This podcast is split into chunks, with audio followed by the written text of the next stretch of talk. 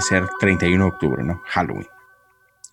Entonces, mucha gente piensa que, Halloween tiene algo de especial, o sea, el día como tal.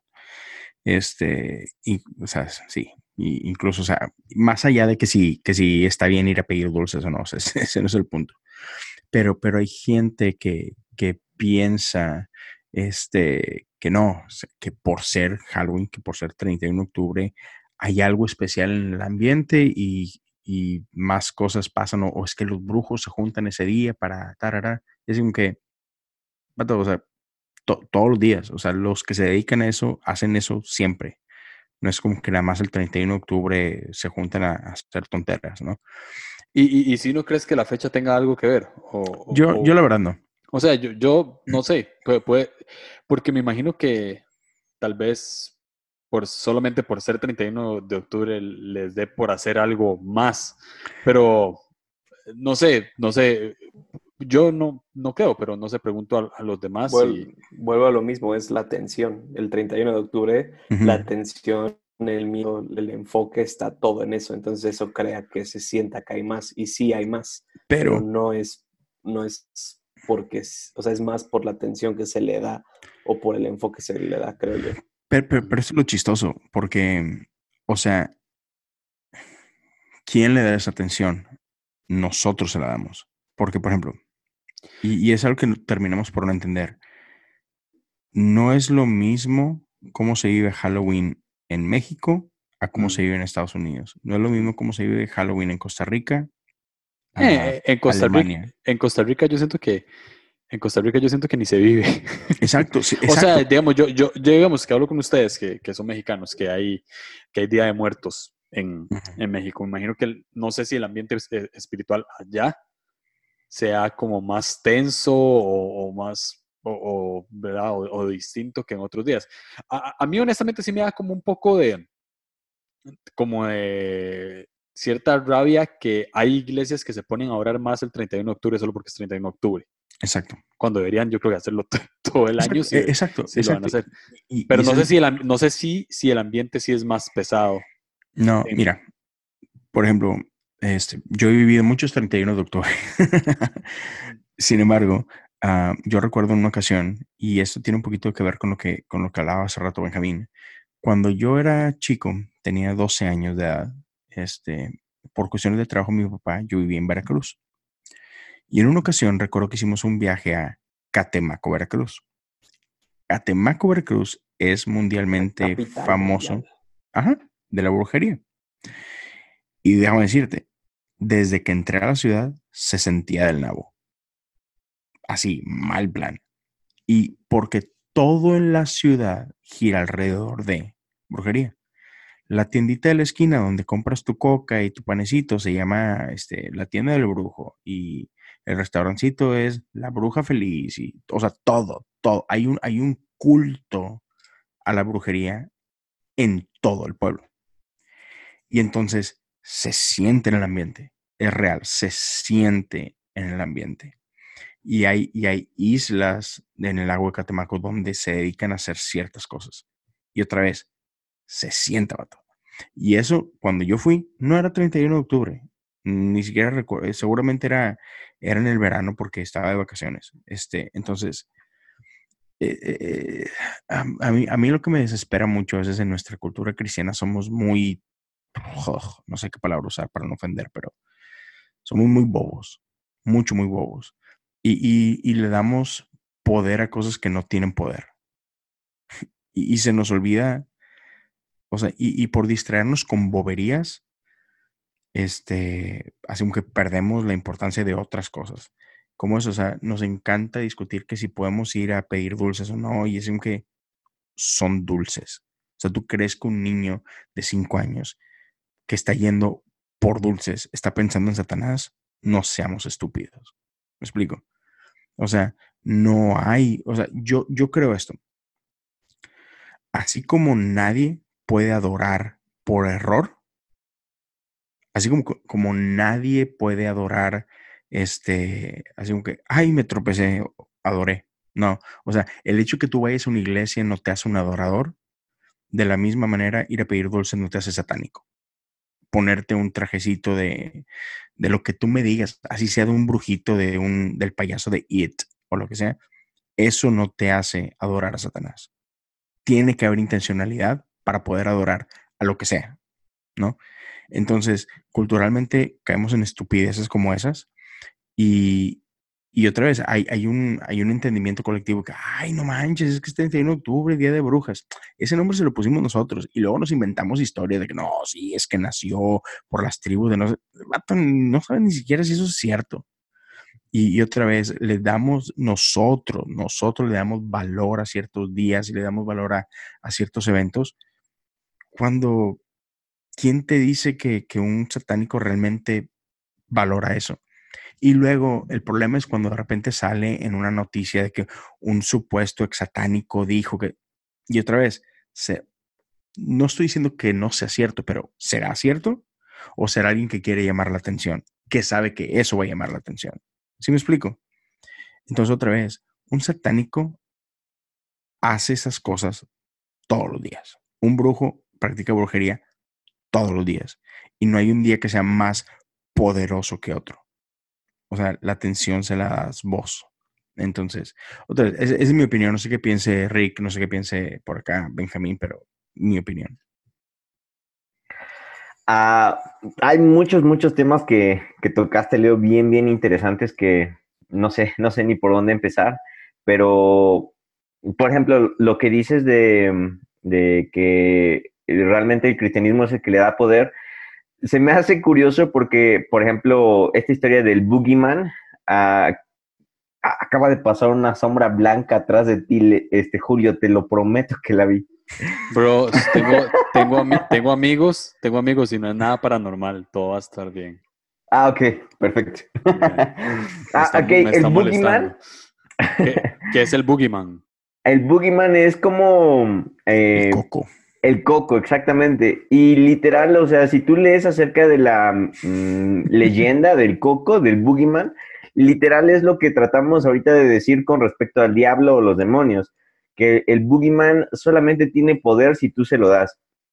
El boogeyman es alimentado únicamente por el miedo, pero en el momento en el que tú le pierdes miedo al coco, el coco pierde su poder y desaparece. Ya no te atormenta, ya no sale en tus sueños, ya no está debajo de la cama, ya no está en los armarios, porque el boogeyman se alimenta de, pues, del miedo. Ahora, es una historia, es un mito, una leyenda, pero quizás está reflejando una, una verdad que puede ser, mm, pues, ah, espiritual porque es lo que decía Benjamín, creo que ha sido muy, muy, muy, muy determinante en su punto de vista de eso, o sea, que realmente quien alimenta todo eso somos nosotros por medio del miedo.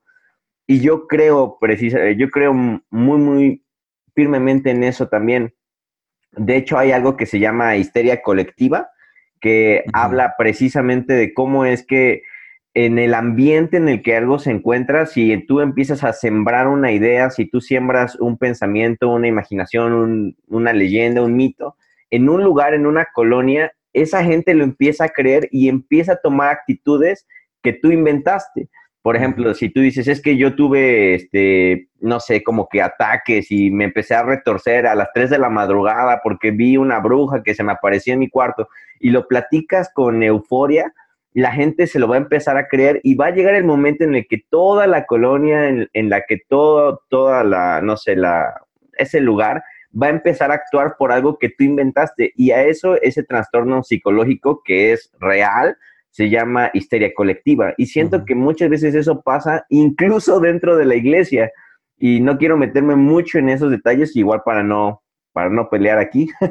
Metete, metete. Pero, yo creo que yo creo que la histeria colectiva nos ha perseguido muy muy firmemente en ese tipo de cosas. O sea, tú ves, por ejemplo, dentro de una iglesia a personas que no no me quiero meter, no, mejor no. Vámonos por el otro camino. Dale, dale. No, no, no, no. Y, bueno, otro de los temas que tocó este Leo, por ejemplo, de, de Catemaco y esas cosas, hay un libro que yo creo que fue muy famoso por ahí del año 2000, escrito por uh, una, creo que ya era pastora, no recuerdo bien, que se llamaba Rebecca Brown. Y ella hace un libro que se llama Él vino a dar libertad a los cautivos y ella cuenta su testimonio de cómo es que ella fue una ex sacerdotisa satánica y que era una esposa de Satanás y que tenía contactos de Hollywood y que no sé cuántas cosas a tal grado de que podía convertirse en gatos o de tener balas por los demonios que tenían. La verdad es que en el momento cuando yo lo leí hace igual unos 10 años, a mí me impactó, yo, yo decía, no, pues estamos amolados, los cristianos a duras penas y podemos orar por un enfermo y a lo mejor y se muere o a lo mejor y se sana, quién sabe, y los satánicos nos llevan vuelta porque ellos hasta paran balas y cosas así, ¿no? Pero, pero hoy en día, hace como unos dos años más o menos, volví a leer ese libro y la verdad es que me encantó leerlo, pero como si fuera una novela, porque ah. ya como con verdades espirituales, mm, digamos que ya no, ya no tuvo el mismo efecto, ya, ah, ya no me sorprendió. Pero ustedes díganme, ¿ustedes qué opinan con respecto a eso? Ah, ¿Creen que existan las, las sacerdotisas, las esposas de Satanás, los demonios? que te permiten convertirte en, animales como los nahuales, a volar, a, no sé, platíquenme de eso, platiquen ustedes de eso.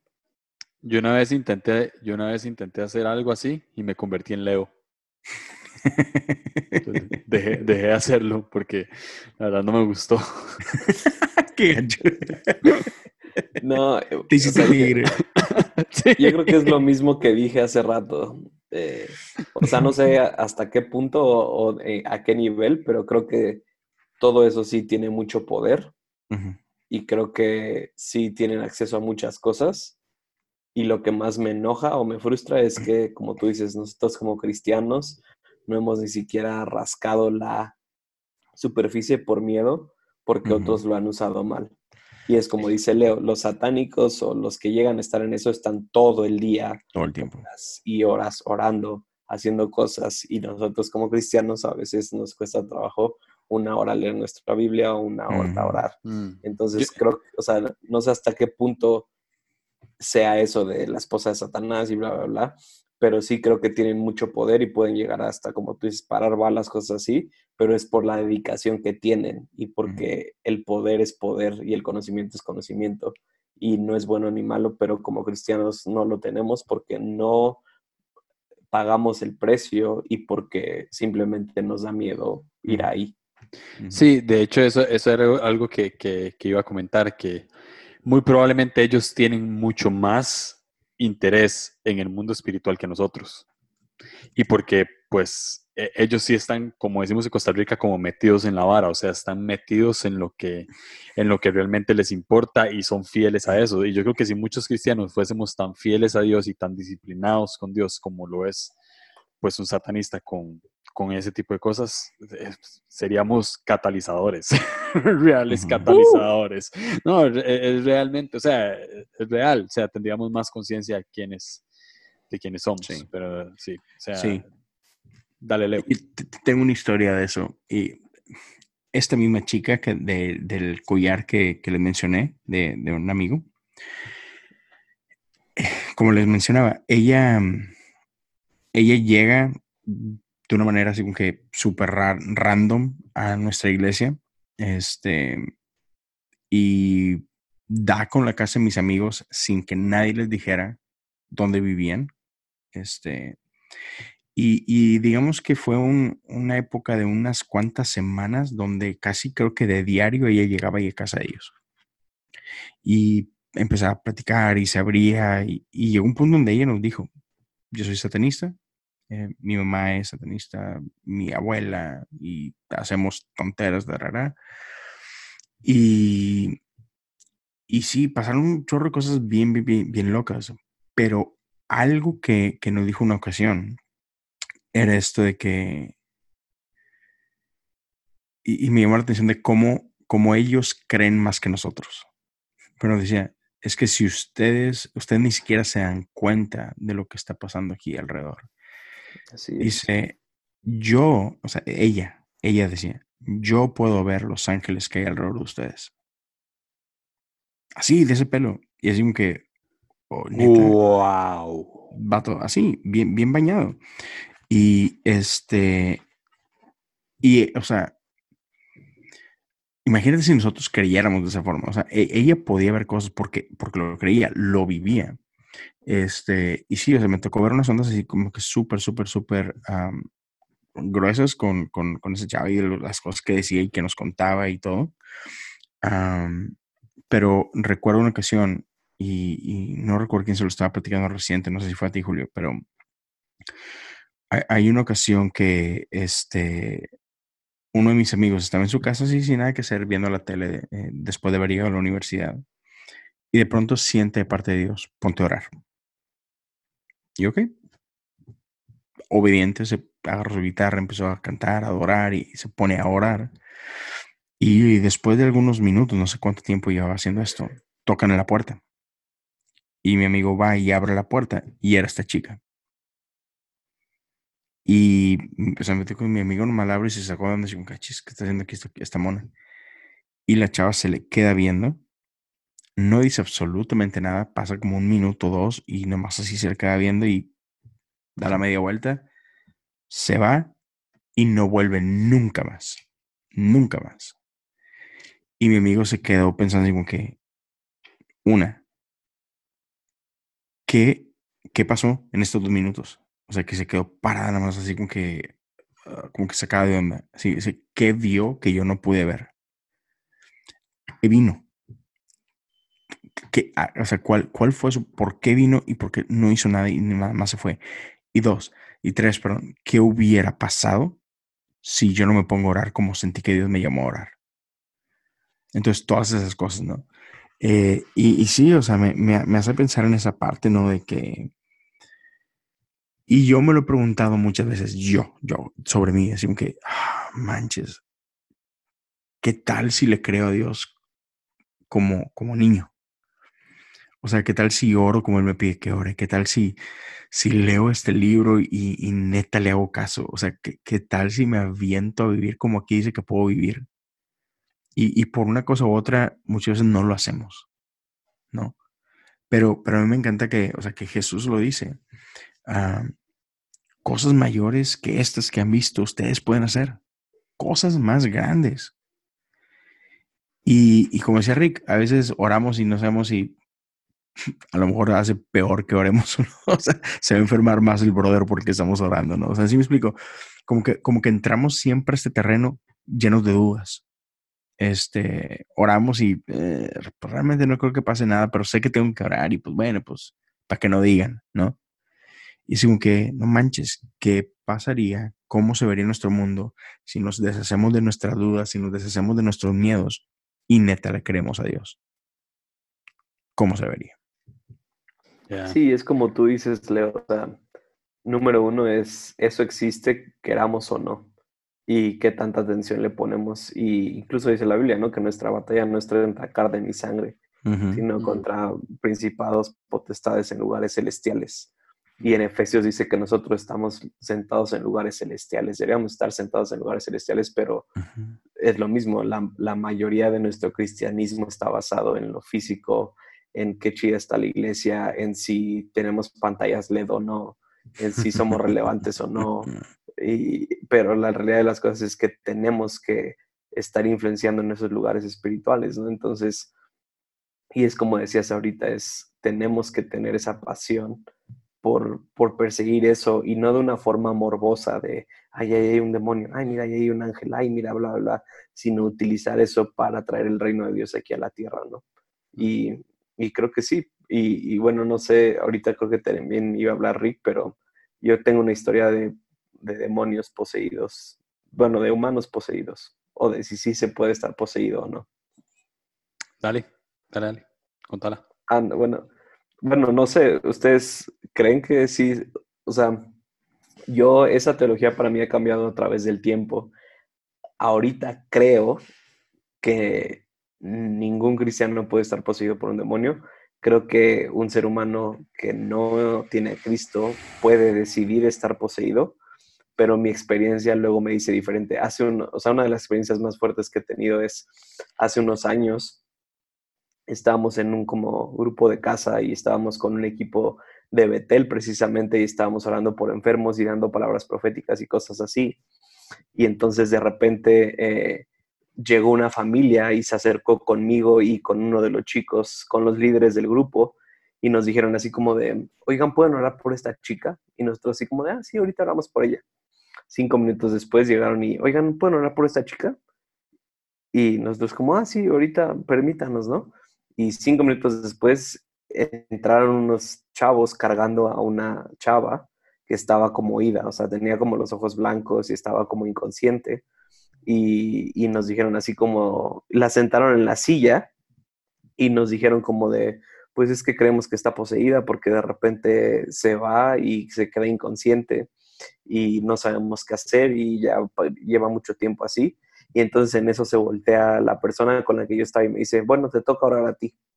Entonces me dejó solo con esta chica poseída y entonces empecé a orar por ella y, y, y, es lo mismo, o sea, yo ya había tenido como esta revelación de que, y que bueno, también sería un tema de que está esta creencia de que mientras más, mientras más fuerte gritas fuera, más rápido sale el demonio y que tienes que estar peleando y que tienes que hacer ruido y que fuera en el nombre de Jesús te lo ordeno y que casi casi le pones a hacer una entrevista al demonio y cómo te llamas y dime qué te dedicas y dime cuál es tu película favorita o no sé. Entonces ya tenía como esta cultura, entonces simplemente puse mis manos sobre esta chava y le dije como Dios, ¿qué necesita?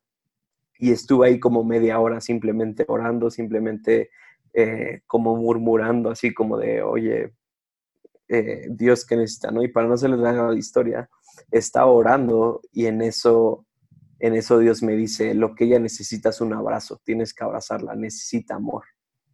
Y dije como de, pero ¿cómo voy a abrazarla, no? O sea, así se libera de un demonio o lo que sea que traía.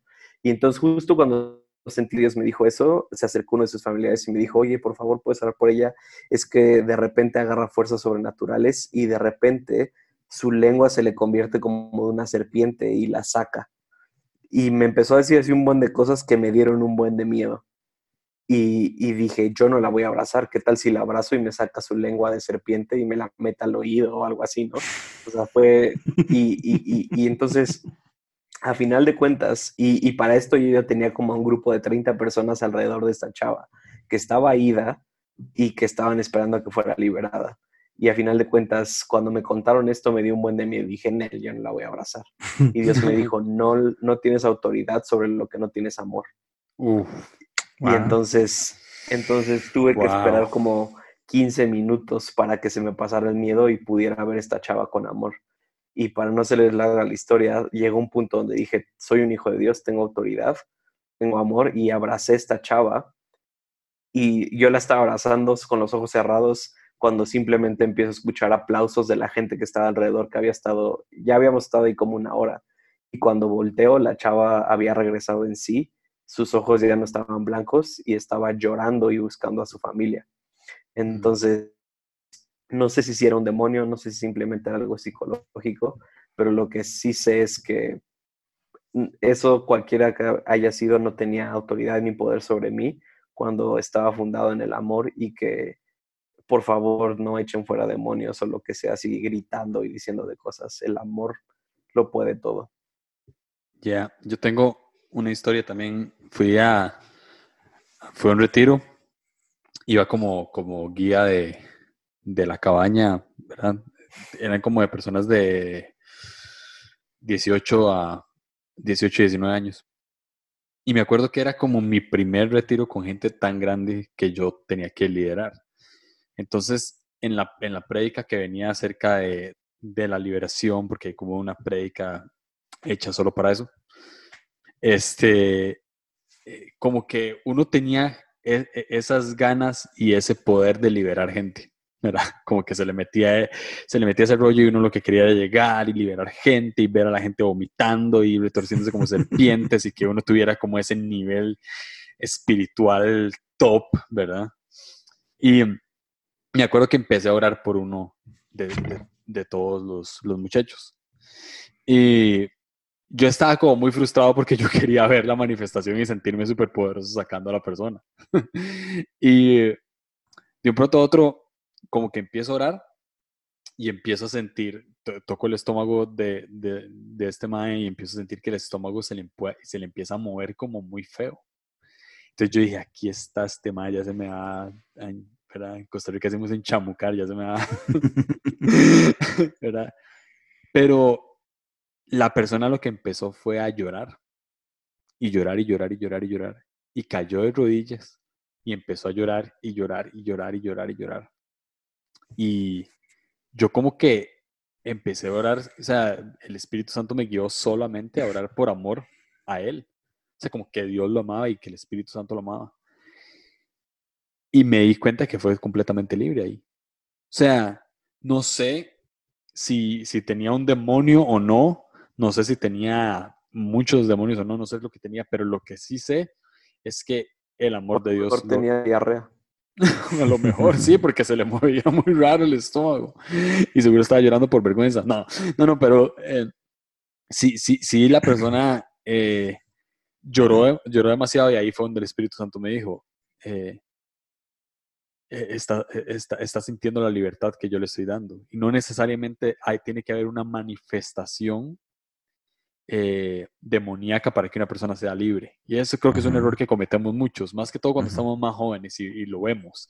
Y de hecho, aquí quiero pasar como a otro, a, otro aspecto. Estaba hablando Rick ahora del, del libro de Rebecca Brown y también e, existía otra, pero ella es como una psicóloga y también lo que hace es como, ¿verdad? Eh, que libera gente y demás y tenía la costumbre, no sé si, si, qué se habrá hecho, tenía la costumbre de sentar a la persona endemoniada y empezar a hablar con el demonio. Y tenía una conversación de, qué sé yo, una hora, dos horas con el demonio. Y al final yo no sé si lo echaba fuera o no, pero ahí se sentaba. Era parte de la cultura de antes. Sí, se sentaba ahí a tomar café. No sé qué piensan, no sé qué piensan de eso. Yo honestamente nunca estuve de acuerdo. Pero no sé ustedes qué piensan. No, está totalmente erróneo. Es, lo mismo, poner atención en eso. Lo único por lo que lo haría es hacer un podcast. Ahora tenemos tecnología.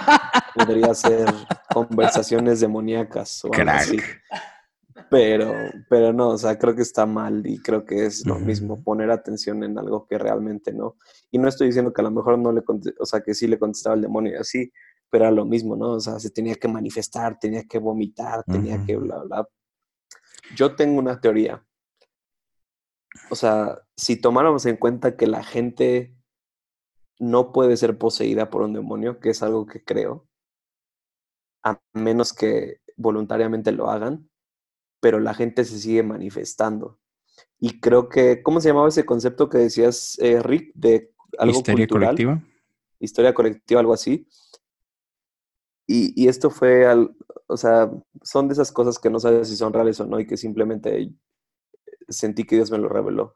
Creo que la gente que aunque no está poseída, se manifiesta, en otras palabras, grita, se revuelca, vomita, porque en los tiempos de la iglesia, cuando creían que estaban poseídos, los maltrataban porque pensaban que solo de esa forma, golpeándolos, sacaban al demonio. Entonces, esa historia colectiva y cultural se ha ido traspasando espiritualmente o, mentalmente a la gente, que aunque ya no tienen o saben por qué es esa idea, siguen sintiendo esa necesidad de manifestarse, aunque no tengan un demonio. Y creo que eso lo creó la iglesia. O sea, porque era lo mismo, ¿no? Antes quemaban a las mujeres porque tenían conocimiento diciendo que eran brujas.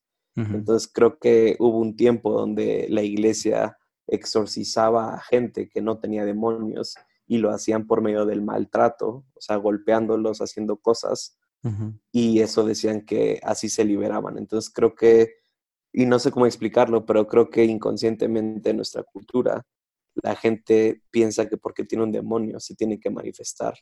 Y creo que eso, se ha transmitido colectivamente e intelectualmente, aunque no tengan un demonio.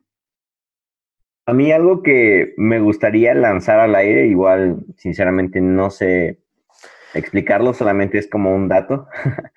Eh, leyendo, por ejemplo, a los, a los padres apostólicos, incluso a los, bueno, toda esa etapa del 100 al 400 más o menos, antes de, que diga, después de Cristo, ah, no hay registros de, manifestaciones demoníacas.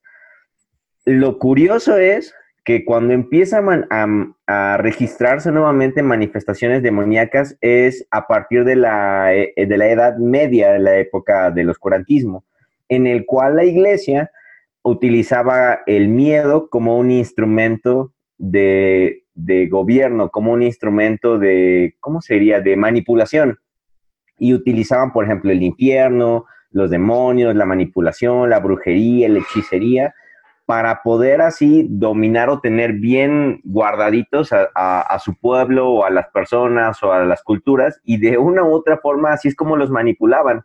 Decían, no, pues la forma más fácil de, poder dominar a alguien era por medio del miedo. el miedo era un instrumento literal que se fue heredando generación tras generación, tras generación, tras generación, pero era a base de decir, es que yo vi a tal persona que estaba haciendo brujería cuando pues era mentira, ¿no? Y, eso nace desde la Edad Media precisamente porque era un instrumento perfecto para poder tener a las colonias bien gobernadas o bien dominadas, ya que la iglesia era la que tenía el control y ya que la iglesia era la que la que gobernaba, ya que la iglesia era la que mandaba por medio de, del miedo, por medio de la predicación, por medio de estos conceptos que venía arrastrando que eran espirituales como el, como Satanás o como el diablo, pues era perfecto como anillo al dedo para poder gobernar o, dominar a las personas sin que cuestionaran, sin que se quejaran, sin que hicieran absolutamente nada más que solamente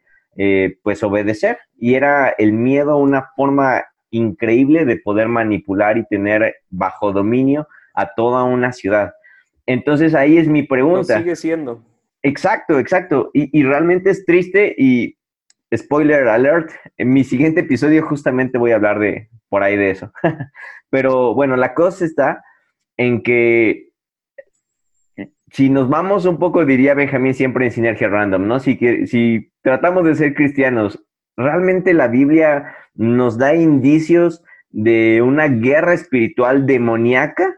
O sea, ¿es real o de dónde viene? Porque, por ejemplo, lo de la caída de una tercera parte de los ángeles junto con Satanás, donde se explica más es en el libro apócrifo de Enoch, que ni siquiera está en nuestro canon. Y la profecía que me parece que está en Isaías, pues realmente era una queja contra el gobierno, no era tanto una visión espiritual. Entonces, ¿en dónde entraría allí realmente la intención o dónde nació realmente este pensamiento de la guerra espiritual entre ángeles y demonios? Yo creo, mi teoría es que nace en la Edad Media como instrumento de, dominio a través del miedo. ¿Alguien comenta algo? Sí, pasa un chorro y una, por, un lado lo que estaba diciendo ahorita Benjamín de de, estos cristianos o gente que, siente que necesita manifestarse para, para demostrar algo espiritual, la realidad es que hacemos lo mismo con Dios. Exactamente lo mismo con Dios.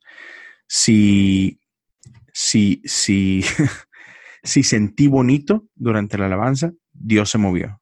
Si, si pasé al frente y oraron por mí y lloré, ah, es que Dios me tocó. Si me caí, no, no manches, o sea, Dios se movió más que en ti, ¿me explico? O sea, ponemos todas estas cosas cuando eso no tiene absolutamente nada que ver. y lo escuchaba mucho. Te puedes caer 10 veces si quieres. ¿Cómo te levantas? Ese es el problema, ¿no?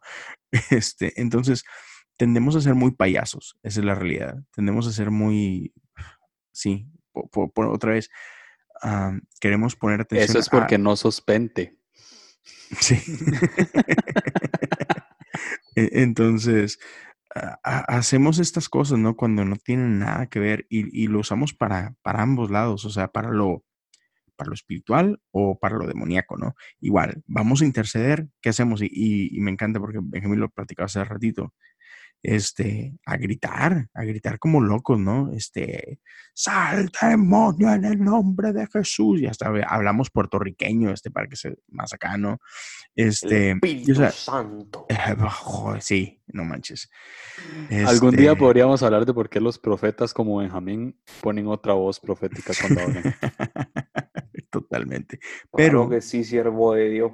pero, pero recuerdo, por ejemplo, una ocasión, este, un pastor que, que, admiro mucho y que este, fue, fue, fue bien instrumental en mi vida. Eh, recuerdo que una, una, ocasión nos platicaba que sale, le, le, llaman a alguien, una chica de igual, estaba pasando por una situación, creían que estaba poseída, etcétera y van un grupo de hermanos a orar por ella. Y típico, a ver hermano, usted se va a poner a leer el Salmo no sé qué, usted póngase a cantar que la sangre de Cristo tiene poder y que usted póngase acá y los demás a gritar como, como merolicos, ¿no? Y a, espantar al diablo. Oye, pasa el tiempo, nada. Este, la chava está igual de, de, loca, ¿no? Pa, tiempo, horas, nada. Hasta que se dieron por vencidos y se fueron. Todo el mundo se fue a su casa. Y platica el pastor que se fue bien, decimos, bien agüitado, o sea, triste, que no manches, ¿qué pasó? O sea, no pasó nada. ¿Qué onda, Dios? ¿Qué rollo contigo, no? Y dice que llega a su casa y se, se sienta, no me acuerdo si platica que se sienta ahí eh, en la orilla de su cama, creo. Y ellos tienen muchos perritos. Y los perritos, pues, los tienen afuera, ¿no? En el patio. Pero una de esas, uno de los perritos entra, entra, o sea, se mete y, el, eh, los perritos, ¿saben? No tienen nada que hacer adentro. Y entonces el pastor voltea y ve al perrito. Y no le dijo nada, simplemente lo vio. Y cuando el perrito ve que lo están viendo, o sea, reconoce que, ¡chin! No tengo nada que estar haciendo aquí. Ah, me van a regañar. Y sale corriendo el perrito. Y dice que en ese momento e, él sintió parte de Dios y como que eso es lo que tienes que hacer. Nada más. O sea, tienes que, entender quién eres, tienes que creer en la autoridad que tienes. no, no tienes que gritar. O sea, la autoridad no se manifiesta gritando. La autoridad se manifiesta por quién eres. Entonces, y otra vez, caemos a, esto que, que, hemos hablado antes. La autoridad se ve amando, diría Benjamín, y creo que sí está en lo correcto. Está en lo correcto, y pero no lo entendemos. O sea, creemos que la autoridad es gritar, creemos que la autoridad es regañar, creemos que la autoridad, o, creemos que podemos salvar a alguien más este, en esta lucha de poder, ¿no? Y, y, que entendemos por poder, yo puedo más que tú, en lugar de, como decía Benjamín, en palabra de Benjamín, mejor yo te voy a amar más que, ¿no? Y, y pero otra vez, somos tan bobos. Este, nos hemos creído este, este mundo espiritual tipo Hollywood y ese es un gran error. Este, creemos que el diablo tiene cola, ¿no? O creemos que un demonio se va a ver feo y grotesco y ¿de dónde agarramos todas estas ideas? ¿No? Entonces, sí, creo que, creo que necesitamos cambiar muchísimo de, nuestros paradigmas y necesitamos este, como que deshacernos de todos estos, los mitos y estas, estas prácticas que, que para empezar no son bíblicas, ¿no? Entonces, sí. Ok, creo que podríamos hablar pues muchísimo del tema y no sé, podrían salir un montón de episodios, pero si se quieren divertir, vayan a Sinergia Random. Exacto. Sí, hay mucho material donde cortar. Sí, hay mucho. último episodio, últimos dos episodios de Aliens. Eh, pero, ¿qué, cómo, qué, mensaje le dan a cristianos que, que nos están escuchando ahorita que pues se, se, meten mucho como en este tema o, o, lo ignoran por completo o quieren ser como yo hace cinco o seis años que querían liberar a una persona gritándole y cuando me di cuenta era nada más declarando el amor de Jesús sobre ellos. ¿Qué, qué, mensaje final dan para todos? No sé si, si eh, Benjamín quiere empezar. Sí, eh, para mí sería más como ese balance, o sea, número uno, estoy consciente de lo que hace el diablo o de lo que, o sea, de lo malo si quieres, pero no es mi enfoque ni mi prioridad. Y, o sea, estoy consciente lo suficientemente para saber, para, para saber lo que está haciendo, pero no influye. Me encanta una cita que dice Bill Johnson, que dice, Jesús vivía en respuesta a lo que hacía el Padre, no en reacción a lo que hacía el diablo. Y creo que muchos cristianos viven en reacción a lo que hace el diablo, lo que piensan que está haciendo el diablo y no a Jesús. Wow. Y, y, creo que, pero también creo que está la parte que dijimos. O sea, creo que la iglesia hoy en día, muchos de los cristianos nos hemos vuelto, y, y no quiero sonar así tan espiritual o tan, no sé, religioso, pero nos hemos vuelto light y, y nos hemos enfocado más en este aspecto físico de las luces y de lo relevante y bla, bla, bla, que realmente ignoramos todo lo que, real, o sea, sí pasa en el mundo espiritual.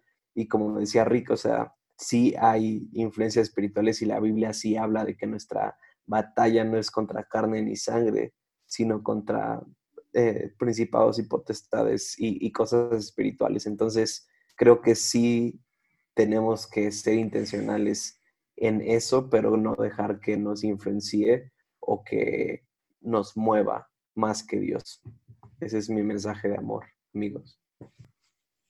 Ah, yo, yo si algo me llevo, creo que eh, cada vez que tengo la oportunidad de hablar con, con Leo o con, con, Benja, que son con las personas que pues hablo un poco más seguido gracias a, a Sinergia. Gracias. La verdad es que siempre...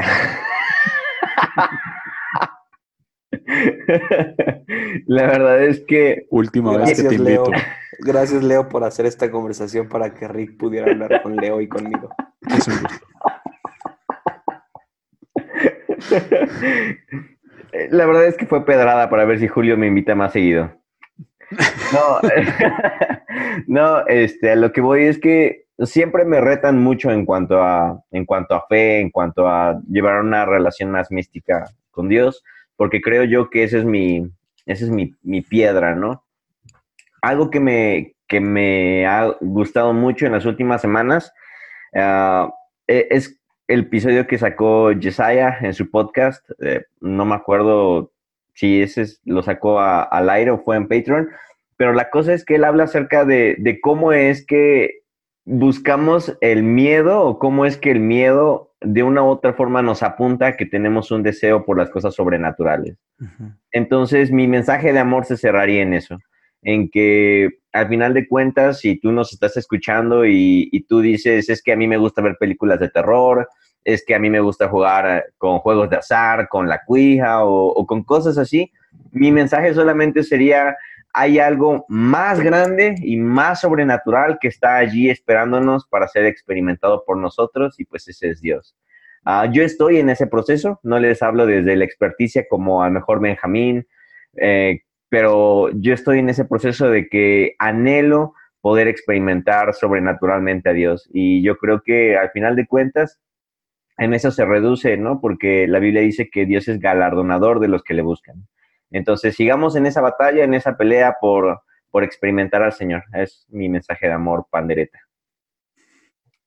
Bien aplicada la palabra pandereto. Muy bien, Mae. Te felicito. Ah, buenísimo. A ver, Leo. Este. Es mi podcast, Benjamín. No, no, no le digas a Leo cuando tiene que hacerlo, lo hago yo. Perdón, salió mi 8. Estás acostumbrado por tu esposa, supongo. Sí, muy. bueno, ya, Julio, deja que Leo hable. También es mi flecha el 8. Mira, este, híjole, no, pues yo, yo no me diría así con que eh, el perfecto amor echa fuera temor, ¿no? Este, y, Dios nos ha llamado a eso. Entonces, sí, sí está chido, la neta. O sea, a, todos nos gusta sentir miedillo, a todos nos llama la atención este tipo de, ah, este tipo de temas. Eh, yo, yo recuerdo que una temporada de mi vida que todo lo paranormal era como que obsesión, este, el final de los tiempos era obsesión, o sea, todos esos temas así medios, medios locochones, era obsesión este, el enemigo, la guerra espiritual, todo ese rollo era así como que, si me explico, es, es, atractivo. ¿Por qué? Porque incita la imaginación y, todo ese rollo, pero, pero la verdad diría que e, enfoquémonos en las cosas que, que valen la pena. Y, y yo diría que se, se, me fue el pasaje que habla de esto, pero Pablo invitándonos a, pensar en las cosas que valen la pena, ¿no? Todo lo que es bueno, todo lo que es digno, todo lo que es honroso. Así que en esto pensad, ¿no? Este, sí, podemos, podemos clavarnos un poquito y, pelearnos incluso que si, que si los demonios, este, me pueden atacar o que si esto es real, ¿no? Así como que, mira, más allá de que si demonios o no demonios, más que si Satanás, Satanás tiene influencia, ¿no? Lo que sí sé y estoy 100% convencido es que Dios me ama y que Dios quiere lo mejor para mí y, que Dios tiene un propósito para mí y para la iglesia, ¿no? Entonces, así como que enfoquémonos en eso, porque como decía Benjamín, este, en, en, lo que tú te enfocas, donde pones tu atención, digamos que se va a terminar por manifestar. Y no es que se manifieste, sino que, pues eso es lo que estás viendo, ¿no? Es como esas tarjetitas que te enseñan y que te dicen, ¿qué estás viendo? ¿Un chango o un tigre? Ah, este, un chango. Ok, si quieres ver un chango, vas a ver un chango. Si quieres ver un tigre, vas a ver un tigre, ¿no? Entonces, ten cuidado a qué le pones atención. Porque a, aquello que le, a que le dediques tu atención es de lo que te vas a decidir alimentar y a final de cuentas, ese va a ser el fruto que va a salir de tu corazón. Entonces, e, está divertido, sí, se, se, parece chido para la carnita asada y, la plática y, eh, sí, padre, pero es provechoso, eh, es honroso, es bueno, es bello, es, es digno de, de, honra. Si, si la respuesta es no, entonces, este, sí, mejor pongamos nuestro foco en otro lado. Este, y otra vez, a final de cuentas, insisto, más allá de que si estas cosas del lado oscuro son, son reales o no, Dios es real y Dios es más grande que todo eso y vale mucho más la pena que te enfoques en eso. Entonces, sí, seamos sabios y cuidemos a qué le ponemos atención. No sé si fue amor o no lo que dije, pero sí, eso. uh, perdón, suave. Esta parte la voy a cortar. Es que me dio risa porque Rick estaba haciendo cosas con el foco y vos dijiste, pon el foco en otro lado. On point.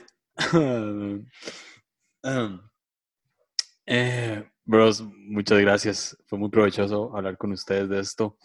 Eh, creo que los tres son de las personas más sabias que conozco. Y más Rick, que me está diciendo que no. es el más humilde de todos. Yeah. Y eh, creo, que, creo que hablamos de muchas cosas que a la gente le puede interesar, pero lo que más nos podemos llevar es justamente algo que repetimos una y otra vez, y es que eh, es el amor echa fuera todo temor. Y el amor de Jesús es creo que lo, lo que vale para todos y, y, lo que realmente importa, lo que realmente deberíamos de poner nuestra atención. Y cuando pasen cosas que pasen, pues el amor lo puede vencer todo. Creo que eso es. Muchísimas gracias a los, a los tres y ahí nos estamos eh, escuchando pronto.